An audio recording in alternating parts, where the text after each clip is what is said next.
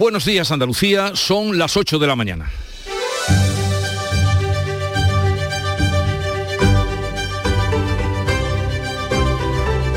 En Canal Sur Radio, La mañana de Andalucía con Jesús Vigorra.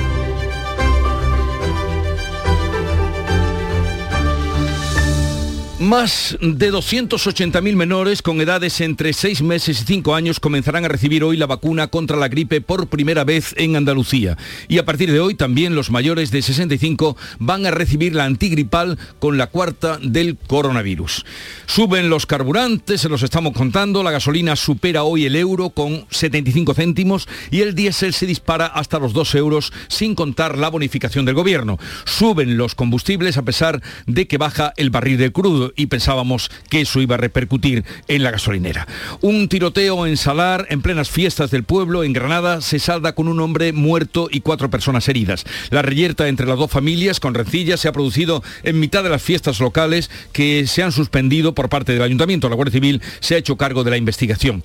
Por otra parte, el gobierno andaluz coloca al vicepresidente de la Junta, Juan Marín, de Ciudadanos, al frente del Consejo Económico y Social, según cuenta hoy ABC. Marín sustituirá al socialista Ángel Gallego, que lleva 10 años en el cargo. Y por otra parte, en la política o la actualidad internacional, el presidente de China, Xi Jinping, reafirma su liderazgo al frente del Partido Comunista y defiende su política cero contra el COVID. El dictador chino no descarta el empleo de la fuerza con Taiwán, mientras en Ucrania Kiev ha confirmado esta mañana el ataque con drones kamikaze sobre la capital por, por parte de Rusia. La mañana de Andalucía. Social Energy. La revolución solar ha llegado a Andalucía para ofrecerte la información del tiempo.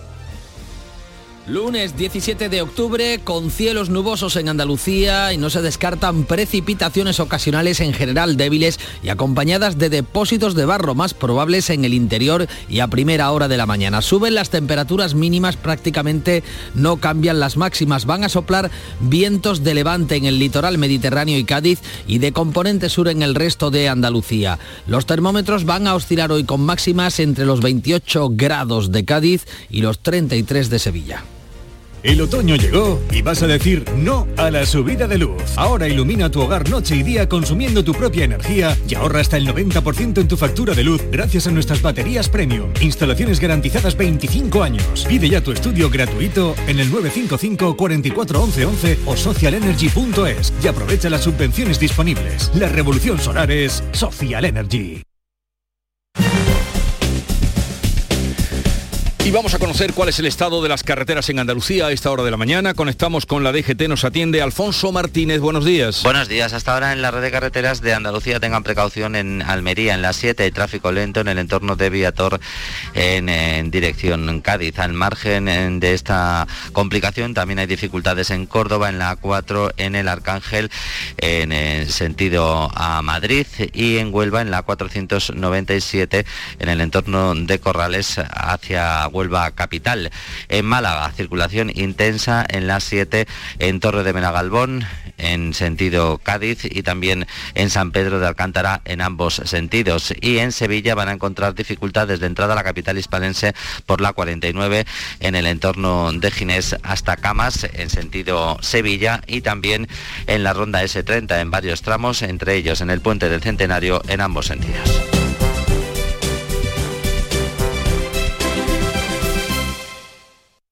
Andalucía registra exportaciones en récord. Para seguir creciendo, no te pierdas Stenda Global, el mayor encuentro sobre comercio exterior de Andalucía que se celebra los días 16 y 17 de noviembre en Málaga. Inscríbete en www.estendaglobal.es. Impulsa tu empresa en el mundo. Andalucía se mueve con Europa. Unión Europea, Junta de Andalucía. En Canal Sur Radio, la mañana de Andalucía con Jesús Bigorra. Noticias. Vamos a contarles la actualidad de este día, lunes 17 eh, de octubre, lunes en el que la Junta va a comenzar la vacunación contra la gripe a los niños de entre 6 meses a 5 años. Esta es la primera vez que se administra a este grupo en Andalucía. Manuel Pérez Alcázar. Entre el 3 y el 5% de los niños puede pasar la gripe, una cifra que se multiplica por 10 en edad escolar. Salud advierte que la población ha estado dos años prácticamente sin contacto con el virus, por lo que la inmunidad natural es menor La consejera de Salud, Catalina García, advierte de que la población infantil es la que más difunde este virus. Es un grupo etario que aunque nos parezca mentira, son los que tienen la mayor tasa de incidencia de la gripe, no son los mayores, son estos niños. Y además tienen eh, una tasa de hospitalización igual que la de los mayores. Y luego además son los vehículos que transmiten el virus. La población de entre 65 y 79 años está recibiendo la vacuna de la gripe y la cuarta dosis contra el COVID a la vez. La ministra de Sanidad, por su parte, ha llamado a vacunarse con, la dosis de recuerdo. Frente al coronavirus, Carolina Darias ha hecho hincapié en que la tasa de incidencia y la ocupación hospitalaria están subiendo último informe hemos visto que tenemos un incremento en torno a un 15% de incidencia acumulada, especialmente también un 16% de ocupación de camas hospitalarias, en torno a un 21% de ocupación de camas UCI. De ahí la importancia de continuar con la alta cobertura vacunal que tenemos, somos un referente a nivel mundial. Tenemos que seguir con ese comportamiento ejemplar de la ciudadanía para seguir acudiendo a vacunarse con la segunda dosis de refuerzo. En España, el 93% de la población mayor de 12 años tiene la pauta completa de vacunación y más de 26 millones con la dosis de primer recuerdo. Un hombre muerto por arma de fuego y al menos cuatro personas más han resultado heridas en una reyerta ocurrida este domingo, justamente cuando el pueblo granadino de Salar estaban de fiesta. Laura Nieto. La Civil se ha hecho cargo de la investigación de este suceso que comenzó ayer tarde sobre las 8 como una riña entre dos familias rivales con rencillas previas en la que se emplearon armas de fuego y armas blancas. En la reyerta falleció un hombre del que no, ha trascendido, no han trascendido más datos de momento y que ha recibido el impacto de al menos una bala. Otras cuatro personas han resultado también heridas y al menos una de ellas por arma blanca. El Ayuntamiento de Salar ha suspendido la feria que se celebraba hasta este lunes y el alcalde ha pedido cautela en la gestión de este enfrentamiento y cuenta con refuerzos policiales. Y ha sido detenido un hombre en Málaga como autor de un presunto delito de violencia de género. Agentes de la policía local lo detuvieron este fin de semana cuando intentaba huir por un ojo de patio en la calle Agua de la capital. En su huida cayó al patio y tuvo que ser trasladado en ambulancia a un hospital por lesiones. El detenido permanece en custodia policial. Y comenzamos una semana con los carburantes más caros en lo que llevamos del mes de octubre. La gasolina supera hoy el euro con 75 céntimos y el diésel se dispara por encima de los 2 euros. Precios que no recogen la bonificación de 20 céntimos del gobierno. La gasolina vuelve a subir un 5% y el diésel lo hace un 12%. No se puede achacar al anuncio de la OPEP de recortar la producción de petróleo 2 millones de barriles diarios porque desde entonces, desde ese anuncio, el barril de crudo ha bajado un 2,5%. Los expertos señalan al recrudecimiento de la guerra en Ucrania y al bloqueo a los hidrocarburos rusos como causas de esta subida de las gasolinas. Franceses y portugueses cruzan a diario la frontera para beneficiarse del descuento del gobierno en España. En la localidad onubense de Ayamonte, el 80% de la clientela es de Portugal, donde hoy, por cierto, vuelve a subir el precio del combustible. un depósito me ahorro entre 12 y 13 euros. Hay el incentivo de los 20 céntimos, que, que são 11 euros. E 11 euros para aquele lado vale a pena. Não fazem os descontos como aqui em, na Espanha? Vai amanhã aumentar 6 cêntimos, sim. No otro lado. Esto respecto a los portugueses. En Francia la huelga en las refinerías está provocando escasez de carburantes en un tercio de las estaciones de servicio del país. ¿Y hasta dónde pueden llegar estas subidas? Pues se lo vamos a preguntar a partir de las 9 de la mañana a Nacho Rabadán, que es director general de la Confederación Española de Estaciones de Servicio y que algo nos dirá con respecto a la situación en la que nos encontramos. El Consejo de Ministros va a aprobar mañana las medidas anunciadas para atenuar los efectos de la crisis energética. Destinan 3.000 millones de euros y subvencionan el uso de las energías limpias. Se dirigen al 40% de las familias. Los trabajadores con ingresos reducidos tendrán descuentos del 40% en la factura. Las comunidades de vecinos con calderas centrales podrán ir a la tarifa regulada. El bono social eléctrico aumenta el descuento aplicado hasta el 80% y se duplica el presupuesto del bono social térmico para hogares vulnerables. Desde el anuncio del Gobierno de pagar la mitad del recibo, las consultas de los usuarios que solicitan la tarifa regulada de gas se han disparado. Las empresas temen una fuga masiva de clientes hacia la tarifa regulada que puede provocar quiebras en el sector y la destrucción del mercado mercado libre, algo que siempre ha tratado de evitar Bruselas. Después de tres días de descensos, el precio medio de la luz sube este lunes un 32% para los clientes de la tarifa regulada hasta los 152 euros. Pues ojo que los empresarios del mármol de Andalucía alertan del peligro de parar la industria y destruir empleo como en la crisis de 2008, que no quisiéramos recordar, a causa de la crisis energética. Desde Almería nos da más detalle María Jesús Recio. El mensaje del presidente de la Asociación de Empresarios del Mármol de Andalucía, Jesús Posada, es claro. Han tenido que suspender ya algunas líneas de producción en la industria de la piedra natural.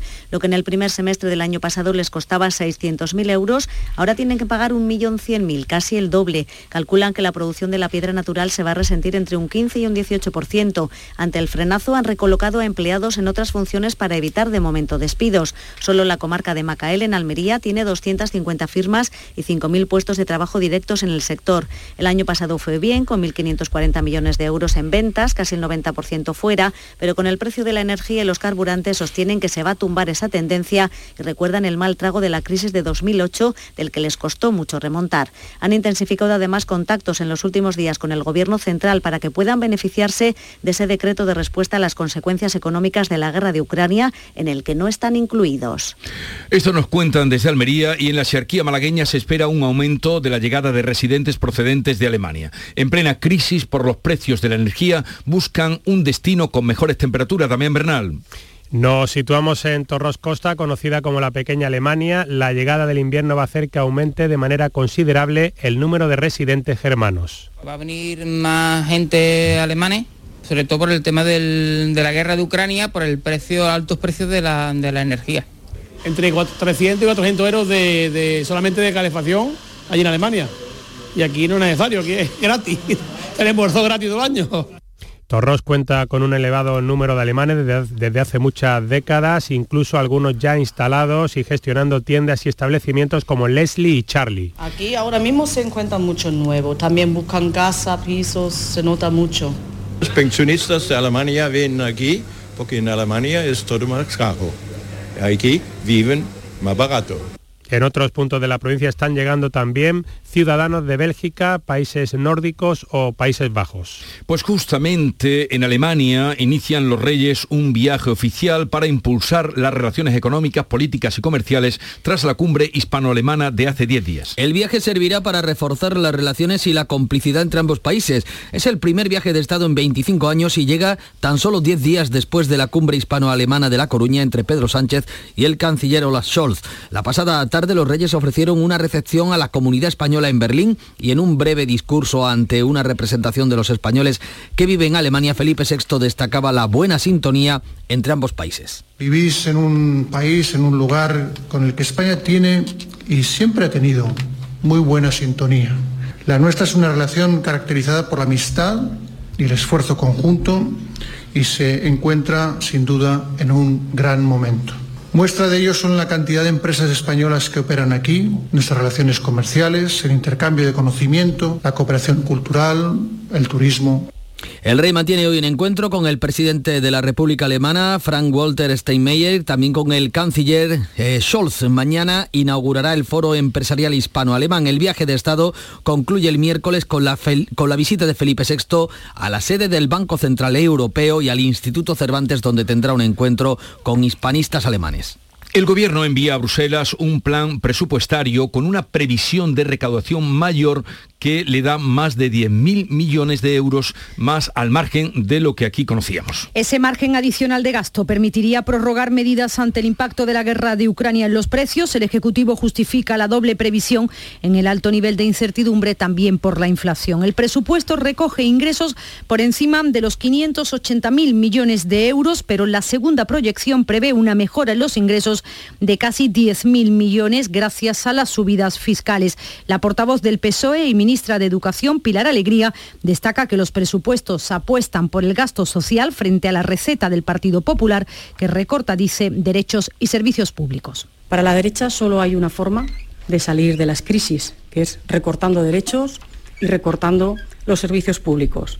Para la derecha, solo los recortes, solo la austeridad son la solución. Por cierto, recetas que han sido del todo fracasadas, no solamente aquí en España, sino también en el resto de los países de Europa. Por eso, desde el Desde la parte morada del Gobierno, el ministro Alberto Garzón descarta recortes como respuesta a la inflación y apuesta por impulsar mejoras laborales y subidas salariales. Cuando el dinero está en el bolsillo de las familias porque tienen más salarios, esos salarios se van a dedicar también al consumo en la pequeña y mediana empresa de su barrio, eso va a crear empleo y va a reactivar la economía.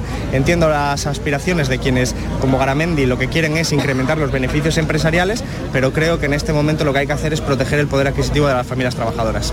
Por su parte, el presidente del Partido Popular, Alberto Núñez Feijóo, asegura que los presupuestos son el programa electoral más caro de nuestra historia. Acusa a Pedro Sánchez de colocar a España la cola de Europa en crecimiento económico y los primeros de la Unión Europea en incrementar la deuda. Debemos un billón y medio de euros. Desde que llegó Sánchez, si tomamos todos los días desde el año 2018 y lo dividimos en la deuda que ha emitido, el presidente Sánchez nos ha costado más de 200 millones de euros de deuda más cada día.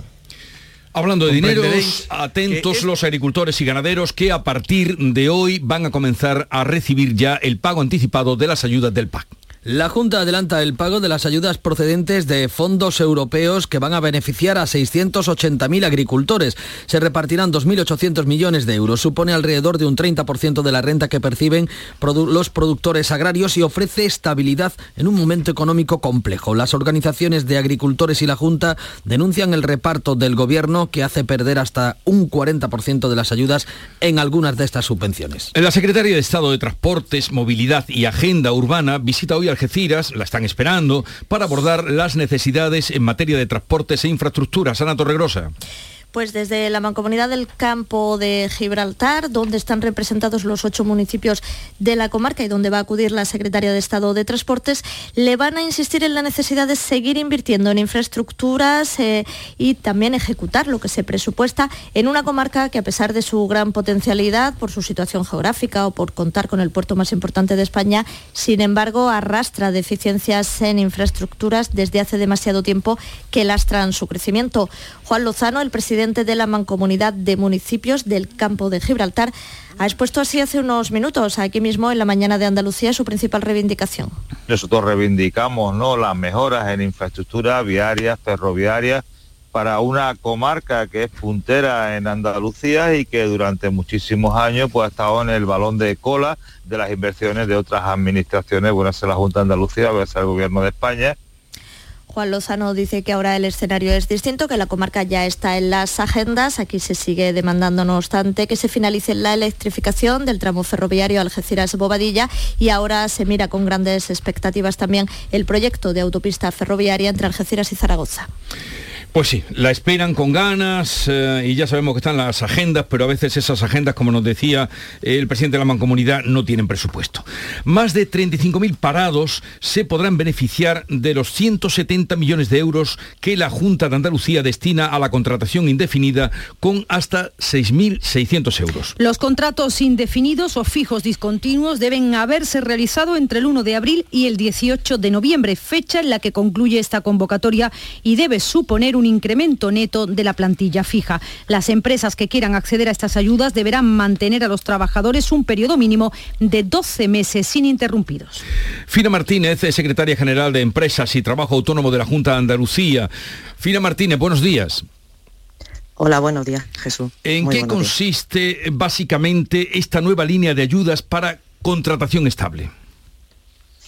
Pues esta línea de ayudas es, incentiva la contratación indefinida, como ya habéis dicho. O sea, lo que hace es incentivar el empleo estable a través de incentivos a aquellos contratos fijos o fijos discontinuos que se realicen, se lleven a cabo desde el 1 de abril hasta el 18 de noviembre de este año 2022. Al final, el objetivo es incrementar la plantilla fija de las empresas y esta línea de ayudas pues se dirige a subvencionar, a ayudar a estas empresas que optan, que tienen que incrementar su plantilla fija en este contexto. ¿Y qué empresas y autónomos pueden pedir esa ayuda? Pues pueden pedirla cualquier tipo de empresa y autónomos que tengan cuenta de cotización en Andalucía, independientemente de su tamaño.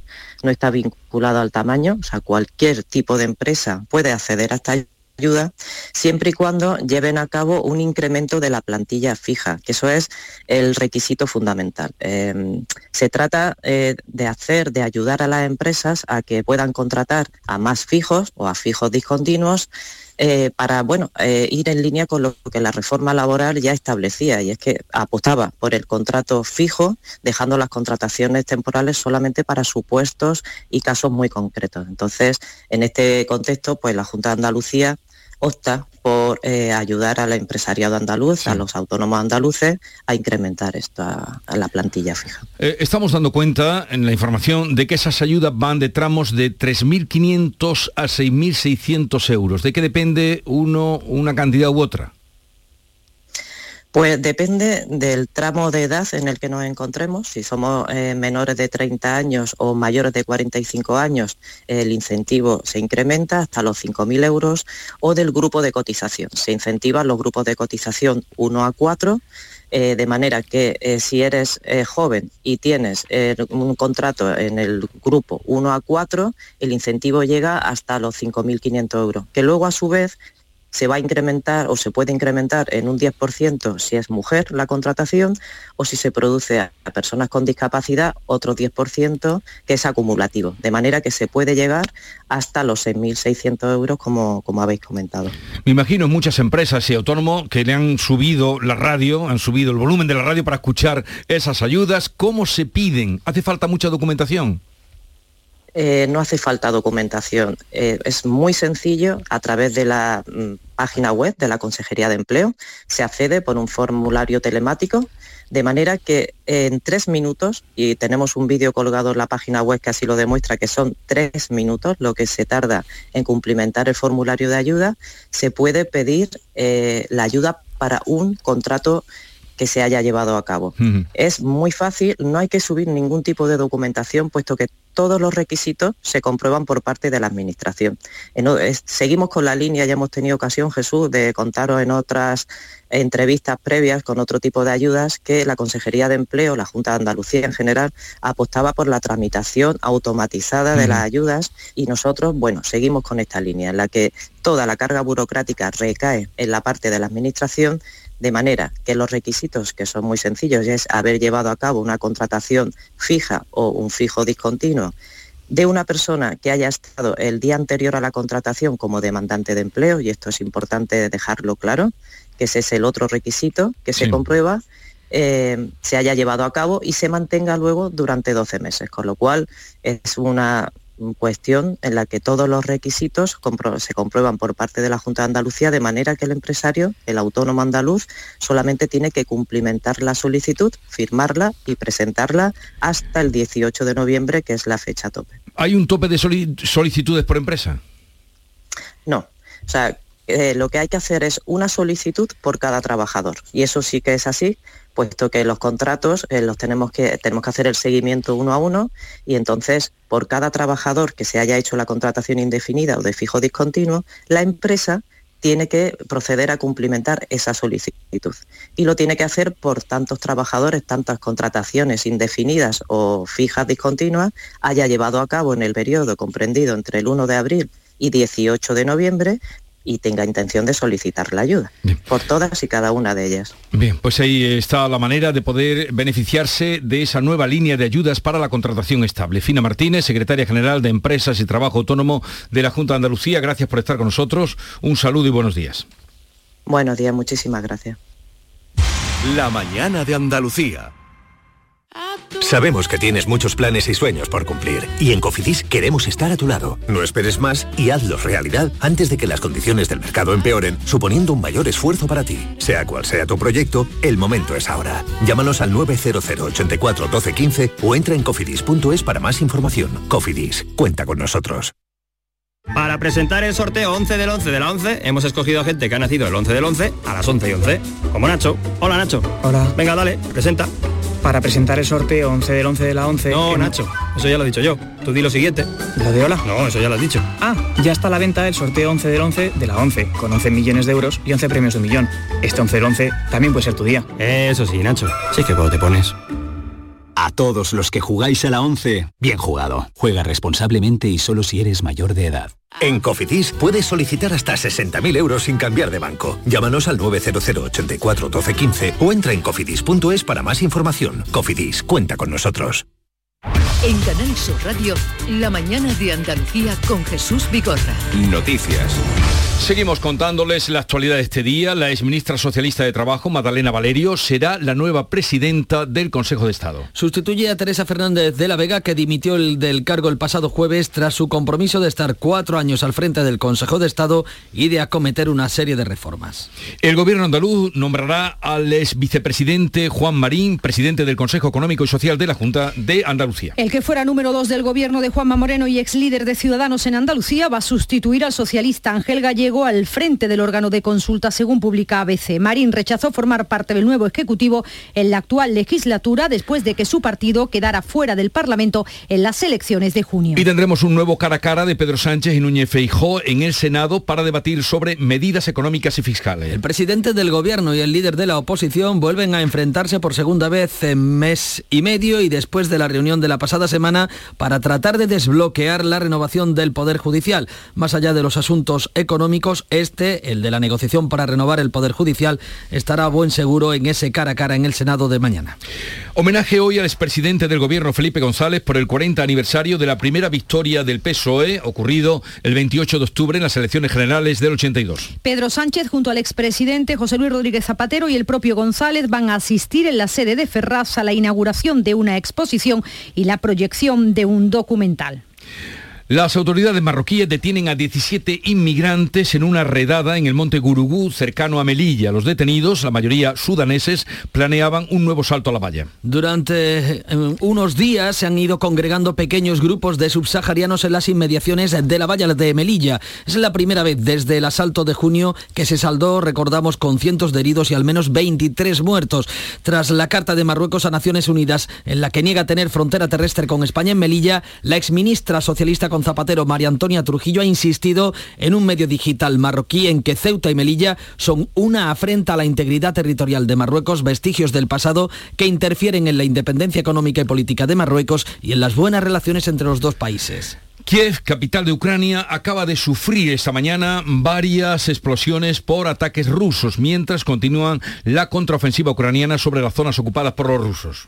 Bien, Bielorrusia se espera la llegada inminente de 9.000 soldados rusos que van a completar la nueva fuerza de protección fronteriza conjunta de ese país que se completará con la aportación de aviones proporcionados por Moscú y que estarán dispuestos para ataques contra Ucrania. Por su parte, el ministro Galón de las Fuerzas Armadas ha anunciado que su país va a formar a 2.000 militares ucranianos y Francia seguirá enviando armamento. El Congreso del Partido Comunista Chino consolida el poder del presidente chino Xi Jinping, que repetirá un tercer mandato al frente del partido en, estas, eh, en este cumbre del Congreso eh, de, del Partido Comunista Chino, Xi Jinping se ha convertido en la principal figura política que ya lo es tanto en el partido como en el gobierno chino, el hombre con más poder en el gigante asiático desde Mao Zedong. Entre sus primeros mensajes ha avisado de que no persigue la reunión de Taiwán por las buenas y que lo hará incluso si fuera necesario por la fuerza. El gigante chino considera a la provincia rebelde, a Taiwán, como un territorio propio, a pesar de que Taiwán Taiwán declaró su independencia y cuenta con respaldo de la comunidad internacional, en concreto de Estados Unidos y de la Unión Europea. Extinguido este domingo el incendio de la localidad granadina de Inayoz, que en 24 horas ha calcinado 130 hectáreas en el paraje de la Cañada Larga. El incendio comenzó el sábado con varios focos en el interior de un barranco, lo que provocó que se extendiera de manera rápida. El fuego ha sido intencionado, es lo que apuntaba aquí en Canal Sur Radio el alcalde de Isnayor, Mario Lorente, que aseguraba que sin duda se trataba de un fuego intencionado. Y Jaén afronta las últimas 48 horas de la Feria de San Lucas, la última del calendario de Feria Andaluz. Irene Lucena, cuéntanos. Con mucha afluencia se ha vivido hasta ahora la Feria de San Lucas. Eh, las actividades continúan hoy durante todo el día y podrán disfrutarse de algunas como teatro para los más pequeños, exposiciones o actuaciones de baile. A pesar de la afluencia en el recinto ferial, la Asociación Provincial de Atracciones de Feriantes sí ha cifrado en un 35 o un 40% menos los ingresos en sus atracciones y piden a las autoridades ayuda para reducir sus costes. La feria más larga, Irene, ¿y hay dineros para tanta feria? Pues parece, parece que sí, porque las actividades no han cesado durante todos estos días. Lo celebramos. Llegamos así a las ocho y media, tiempo para la información local y luego abriremos tertulia actualidad con Kiko Chirino, Estela Benó y Javier Caraballo.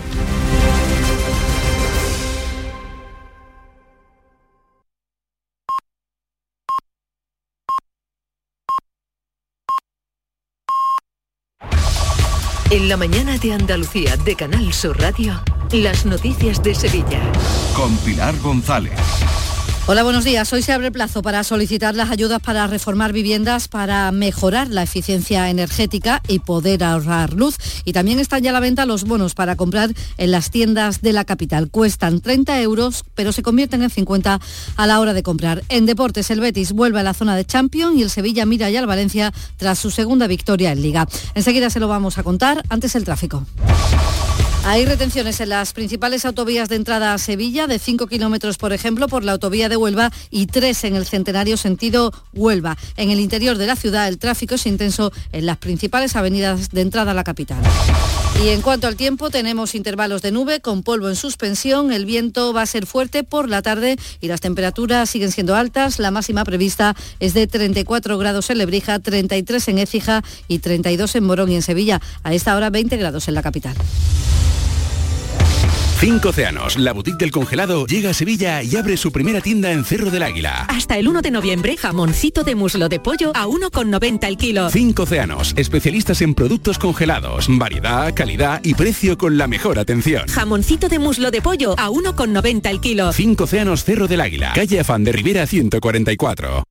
No te preguntes qué puede hacer la inspiración por ti. Pregúntate qué puedes hacer tú para encontrar un hueco en tu agenda y venir a descubrir el nuevo Kia Sportage. En versión de combustión, híbrida o híbrida enchufable. Luego, con él, ya saldrás a buscar la inspiración. Y durante este mes llévate tres años de mantenimiento gratis. Solo en la red Kia de Sevilla. Los lunes a las 10 de la noche en Canal Sur Radio. El llamador.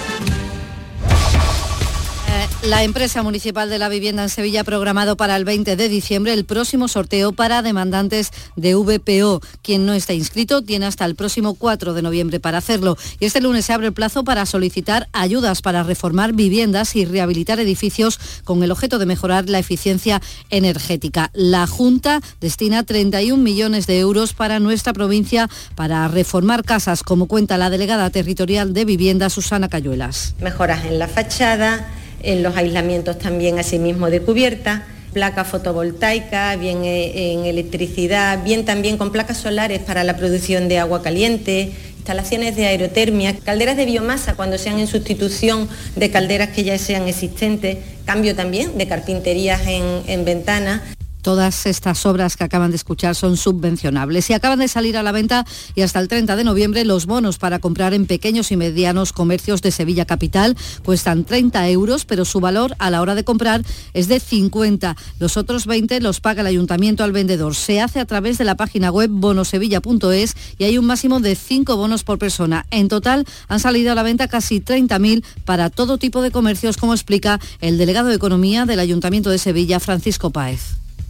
Cuando hablamos de comercio nos estamos refiriendo al comercio en general, pues desde la pequeña hostelería, servicios de proximidad, como puedan ser eh, pues peluquería, eh, tintorería, es un largo etcétera. La Policía Local de Sevilla ha denunciado este fin de semana un centenar de jóvenes que participaban en una botellona en la calle Galasia, en el entorno de la Plaza de Abastos de la Candelaria, y ha interceptado a un joven de 21 años que cuadruplicaba la tasa de alcoholemia, iba en moto haciendo zigzag por la avenida Menéndez Pelayo. Les contamos también que el Hospital Virgen del Rocío da por controlada una plaga de chinches detectada en una sala de observación y que ha obligado a cerrarla para poder fumigar. Ya se ha hecho los sillones, camas y demás mobiliario. Un par de trabajadores han sufrido picaduras y el hospital espera poder reabrir la sala en breve.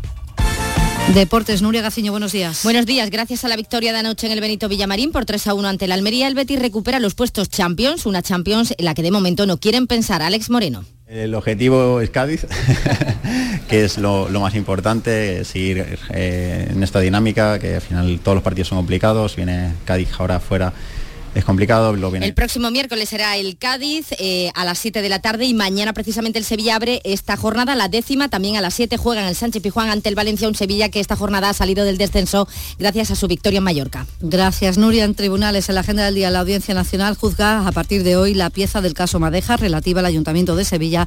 Comparecen con concejales de PSOE, Izquierda y de PP acusados de amañar contratos. A esta hora 20 grados en Estepa, 21 grados en Carmona, 21 grados en Sevilla.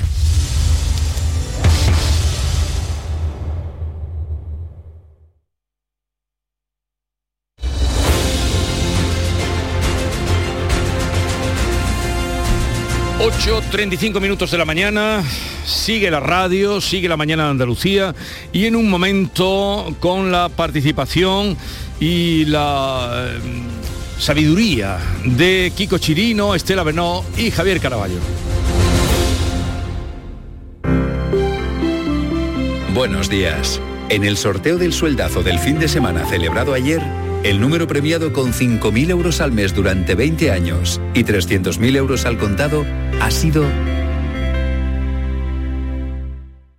52.524 52524 serie 2002. Asimismo, otros cuatro números y series han obtenido cada uno de ellos un sueldazo de 2.000 euros al mes durante 10 años. Puedes consultarlos en juegos11.es. Hoy, como cada día, hay un vendedor muy cerca de ti repartiendo ilusión. Disfruta del día. Y ya sabes, a todos los que jugáis a la 11, bien jugado. Mano de santo limpia la ropa, mano de santo limpiar salón, mano de santo y en la cocina, en el coche, en el watercloak, mano de santo para el hotel, mano de santo para el taller, mano de santo te cuida, mano de santo te alegra la vida, mano de santo, mano de santo, ponte a bailar y no limpies tanto, mano de santo, mano de santo, ponte a bailar y no limpies tanto. Seguramente el mejor desengrasante del mundo. Pruébalo. Sencilla, rápida, fácil, de manejar. Así es la nueva app de Canal Sur Radio. Con todos los programas y audios destacados, los podcasts, emisiones en directo. Para que sigas conectado a nuestra programación y a los espacios que más te gustan y sigue. Cuando quieras, donde quieras. Descárgate ya nuestra app. Todo Canal Sur Radio, Radio Andalucía Información, Canal Fiesta, flamencoradio.com y Canal Sur Radio Música para ti. Cuando quieras, donde quieras. Más Andalucía. Más Canal Sur Radio.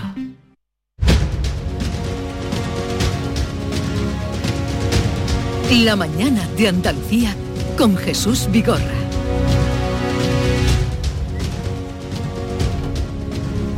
Vamos a abrir tertulia de actualidad, mesa de diálogo, charla con eh, Javier Caraballo del Confidencial. Buenos días, Javier. Muy buenos días. ¿Qué tal estás? Muy bien. Me alegro, me alegro de eh, que la gente esté bien. Kiko Chirino, su director del Ideal de Granada, buenos días. ¿Qué tal? Buenos días. Eh, ¿Qué tal estás tú?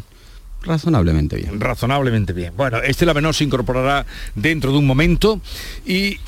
Ah, pero no, no, ah, está hoy en su casa. Estela Benó, buenos días.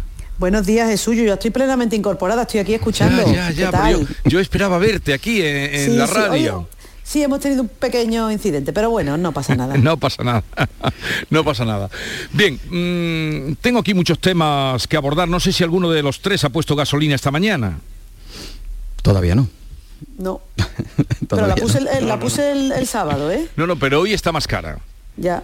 Pero eh, de, dejo eso entonces, si no habéis puesto gasolina y os habéis eh, llevado la sorpresa, dejo eso para después porque vamos a tener ocasión de hablar con Nacho Rabadán, que es director general de la Confederación Española de Estaciones de Servicio y nos dirá qué va a pasar eh, o qué no va a pasar en cuanto a los precios de, de la gasolina. Iremos a otro asunto. ¿Qué os parece? eh, bueno, hoy lo cuenta tu periódico, que Juan Marín el que fuera vicepresidente de la Junta de Andalucía en la anterior legislatura, va a presidir el Consejo Económico y Social de Andalucía. Se había hablado de otros cargos, incluso de defensor del pueblo, pero según contáis, Estela, y supongo que estará bien fundado, va a ser el presidente del Consejo Económico y Social de Andalucía. Pues sí, la verdad que es un poco, es el puesto que se adapta a toda la los requisitos que se habían planteado, ¿no? Porque claro, que ahora el gobierno eh, del PP eh, pues coloque o recoloque a una persona que ha sido un alto cargo de ciudadano y ha sido vicepresidente de la Junta en un cargo, digamos, más político, daba un poco más, eh, más reparo. ¿no? Yo creo que han encontrado pues un sitio bueno, que a lo mejor Juan Marín yo creo que lo puede hacer bien porque es una persona que se ha caracterizado, bueno, pues por su talante de, ha sido capaz de negociar, ha sido capaz de hablar con todos los partidos, ha tenido eh, pocas aristas y yo creo que ese papel que él tiene, esa personalidad, esa manera de ejercer la política, eh, lo hace ahora en un órgano que debería ser totalmente independiente, nunca lo ha sido del todo, pero por lo menos es una persona que pertenece a un, a un partido político distinto del que está en el gobierno, aunque tenga mucha afinidad con Moreno y con el gobierno andaluz. Yo creo que es un puesto que también es, bueno, es interesante a ver cómo lo desarrolla y a ver qué se hace, porque este tipo de órganos mm, sirven si de verdad aportan algo, porque muchas veces tenemos la sensación de que hay una serie de órganos, por ejemplo el Consejo Económico Social, que tiene que hacer informes, que tiene que evaluar las políticas que se están haciendo y a veces están tan politizados que no aportan nada.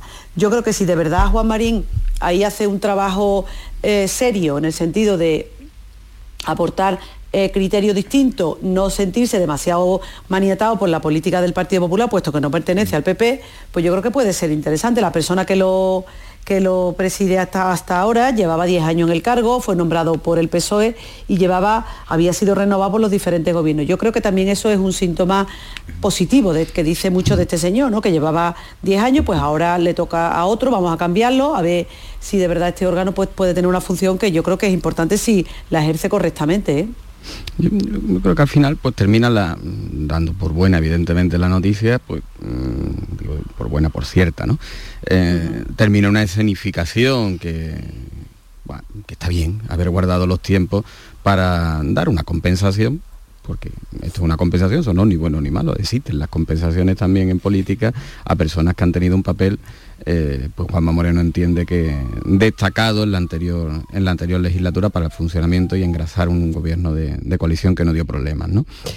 Y yo en la línea en la que apuntaba también Estela, mm, llega un órgano que es verdad que puede ser pues, un órgano más testimonial o puede entenderse como un órgano testimonial, pero cuyo desempeño es muy relevante para la tranquilidad que después tienen los gobiernos. Eh, Ángel Gallego, que es el presidente actual, no es que fuese nombrado por el PSOE, que lo fue, es que es socialista, con cargos de relevancia dentro del PSOE, fue secretario eh, general del PSOE de Granada en su momento, fue parlamentario, fue delegado, sonó incluso para consejero en algún, en algún otro momento, pero mm, Juanma Moreno lo mantuvo, entre otras cosas, porque él tiene un perfil muy académico, es profesor de la universidad, y porque Ángel Gallego, le fue muy útil para mantener una o cierta paz social con los sindicatos.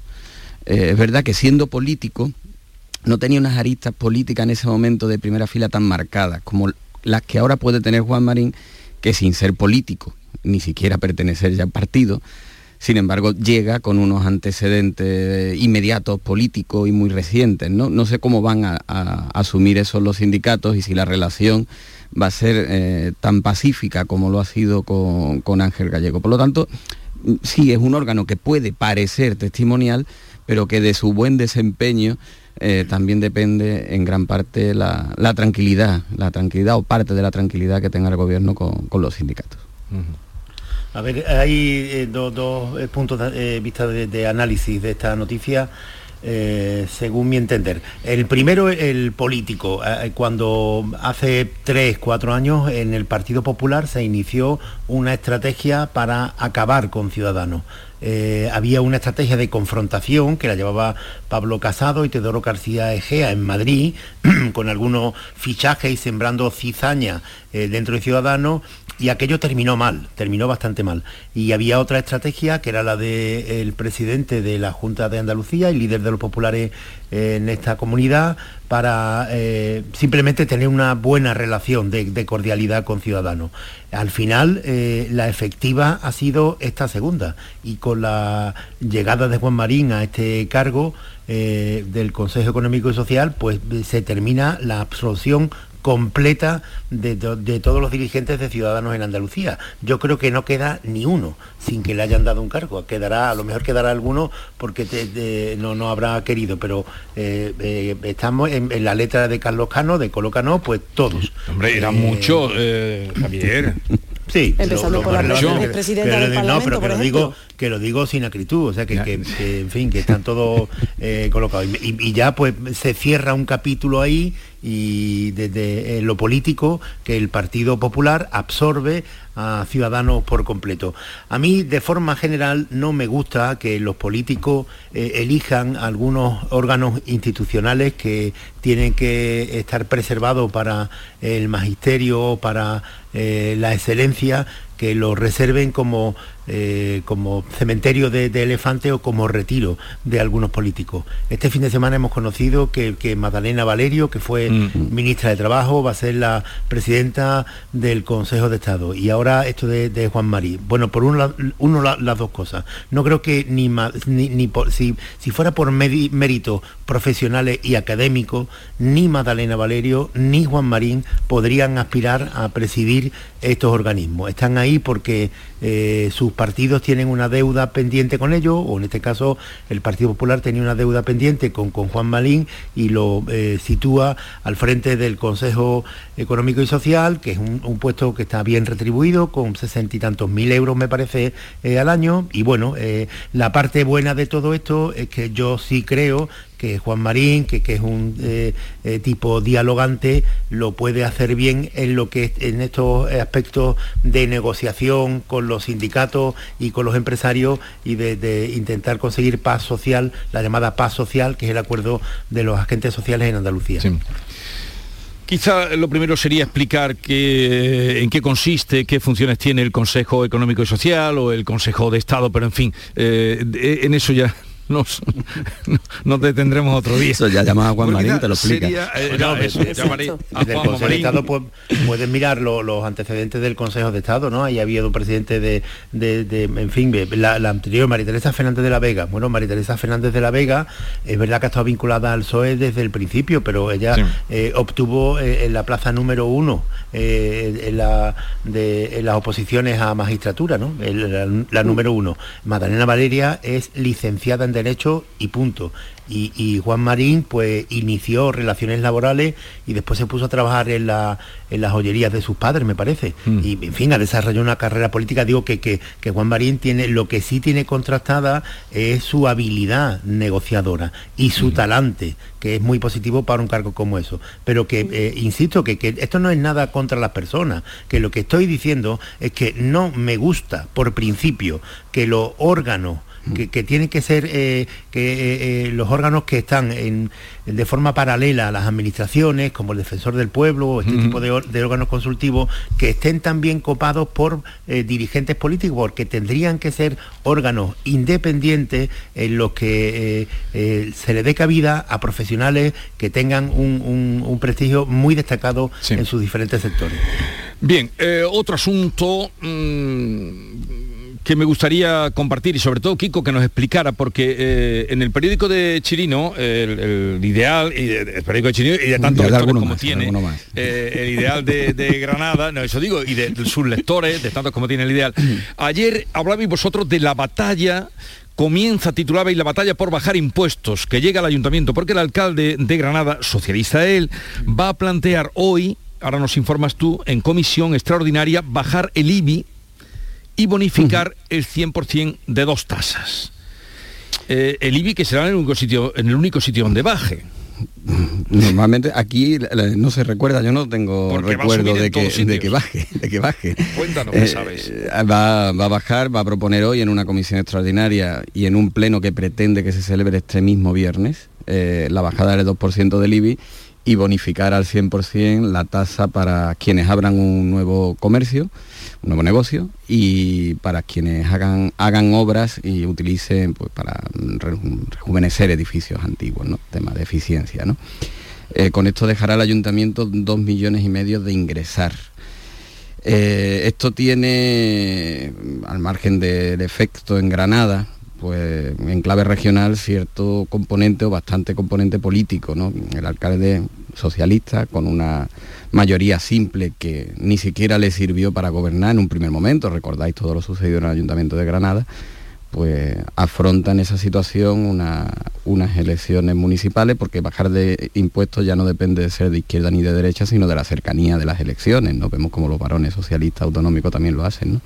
Pero aquí necesita del apoyo de Izquierda Unida Podemos, de Unidas Podemos para sacar adelante esta propia propuesta. ¿no? Mm, y también ahí yo creo que va a haber eh, lecturas que se puedan extrapolar y las vamos a ver esta misma, esta misma mañana, porque eh, Izquierda Unida Podemos aquí está empezando a, escenificar ya un distanciamiento, una ruptura de la confluencia de cara a las municipales.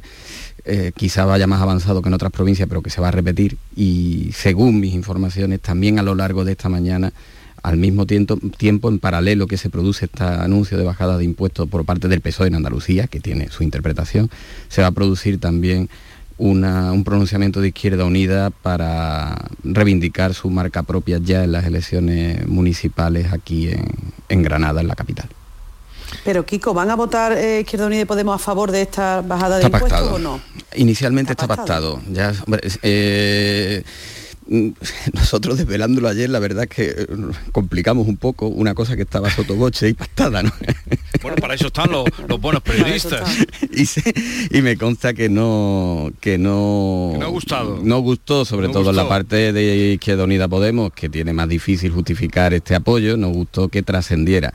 Tiene una parte, tiene una parte no contada todavía, la contamos aquí, eh, tiene una parte, la vamos a contar ahora, tiene una parte no contada que es como contraprestación a Izquierda Unida Podemos, a Unidas Podemos, eh, va a haber alguna otra concesión, mm, por ejemplo, retirar, aquí se hizo y se hizo en muchas capitales, retirar las bonificaciones municipales a las terrazas de los bares que durante la pandemia se le bajaron impuestos, se le bajaron tasas, incluso se le permitieron ampliarse. ¿no?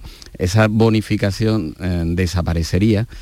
Eh, de forma que a lo mejor mm, lo que se deja de ingresar por un lado se ingresaría por otro, ¿no? Es una batalla de los impuestos en clave preelectoral, está claro, donde el alcalde Paco Cuenca busca una mm, adhesión de la ciudadanía y busca reconciliarse con una, ciudadanía que lo está pasando mal en víspera de unas municipales que aquí en Granada y en otras capitales van a ser a cara de perro y que tiene muchas lecturas que se pueden extrapolar en Andalucía, porque el Paco Cuenca la ha hecho sin el conocimiento del partido esto inicialmente. ¿eh? Pero ahí es donde yo quisiera llevar, al, titular justo de, que ponéis vosotros ayer, si habrá, porque decíais, comienza la batalla por bajar impuestos. Eh, si eso podría, eh, ya hemos hablado, llevamos dos semanas con la bajada de impuestos a raíz de lo que eh, planteaba Juanma Moreno desde Andalucía. ¿Creéis que eso se puede dar o, puede reproducirse también como una manera de seducir desde distintos ayuntamientos a la población? Yo lo que pasa que creo que es que aquí hay una cuestión de fondo que es el problema que rompe el discurso Paco Cuenca. Hay dos opciones en este sentido, ¿no? La gente lo está pasando mal, los gobiernos del PP han decidido que lo mejor es bajar los impuestos que afectan a esa familia y por parte del PSOE el discurso es que nosotros no bajamos impuestos, sino que ponemos un escudo social y ayudamos a las personas que tienen dificultades con determinadas ayudas, bonificaciones y, dinero, digamos, contante y sonante. ¿no? Esos son los dos conceptos. Eh, el alcalde de Granada, del PSOE, al bajar ahora, al plantear bajar el IBI, que es un impuesto que pagan todas las familias por sus casas, mm, pues claro, está, digamos, rompiendo ese discurso y ese debate, que es lo mismo que pasó cuando Chimo Puig hizo lo mismo a mm, nivel nacional y dijo, yo voy a bajar los impuestos en contra de lo que dice la tesis del PSOE. Al final, mientras más cerca, como tú decías Jesús, mientras más cerca está el, dirigente de los ciudadanos más, premura tiene por reducir la presión fiscal y la presión económica sobre las familias que al final las que soportan el coste diario de lo que estamos viviendo en todas las cosas. Tú hablabas de la gasolina, pero cualquier persona que nos esté escuchando se le ocurren 10.000 cosas que ha pagado mucho más caras. ¿no?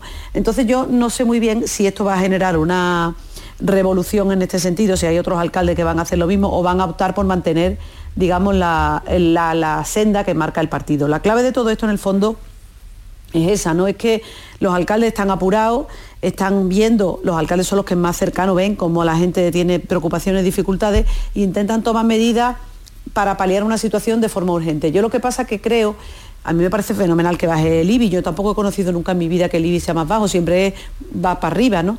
Pero es verdad que no sé hasta qué punto nos va a llevar esto, dónde vamos a terminar, cuál es la solución. ¿Sabes? Que es que parece esto como una carrera un poco sin, sin pararse a pensarlo, sin pararse a hacer una política fiscal seria, sin que sea progresiva, porque el IBI al final lo paga todo el mundo que tiene una casa o un, o un garaje o un local comercial. Entonces, no sé yo hasta qué punto eh, este tipo de medidas eh, se puede luego a lo mejor volver en contra de los propios que la toman. La verdad que no tengo muy claro por dónde van a ir los tiros, ¿sabes?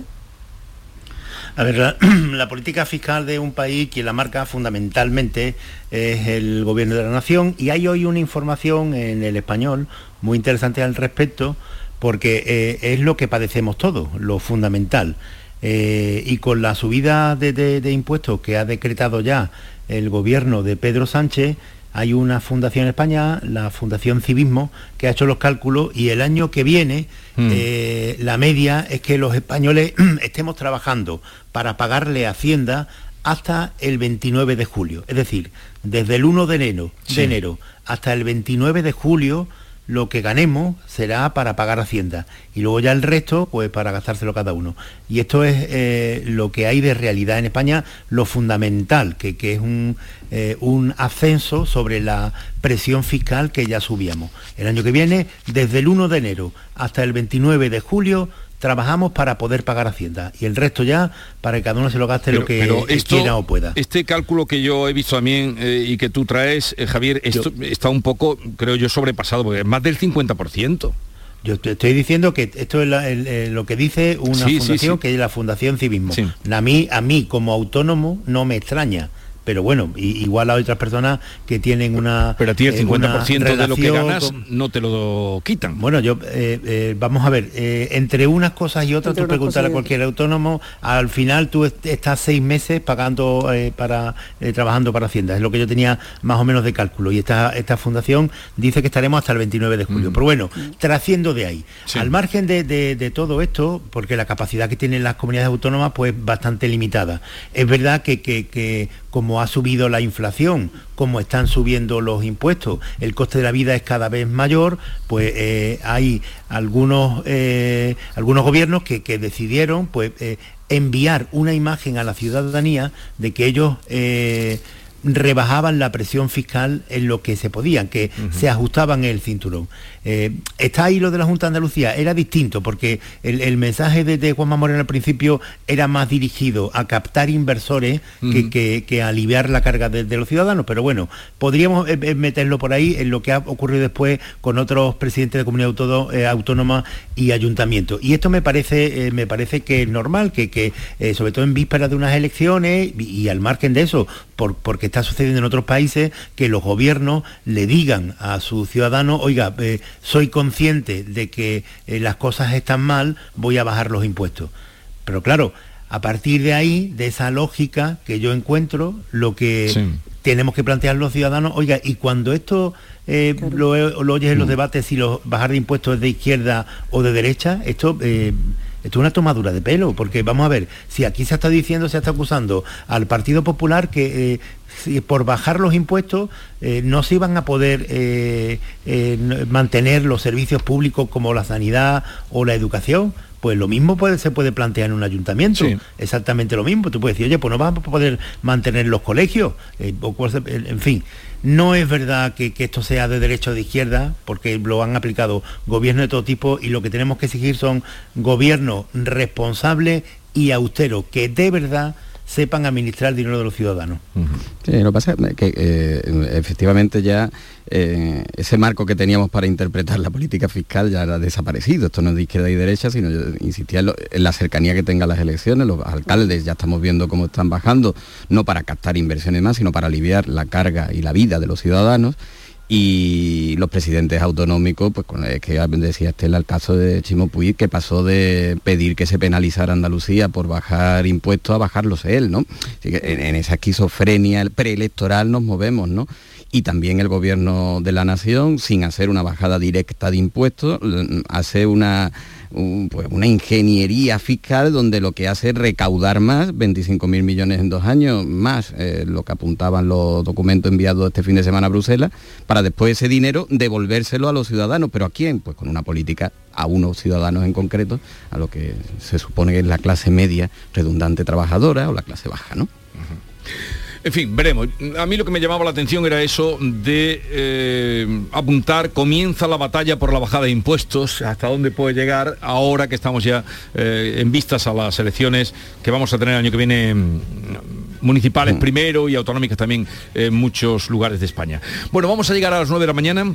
Continuamos con Kiko, con Estela, con Javier, después de repasar el día por delante o lo más significativo del día.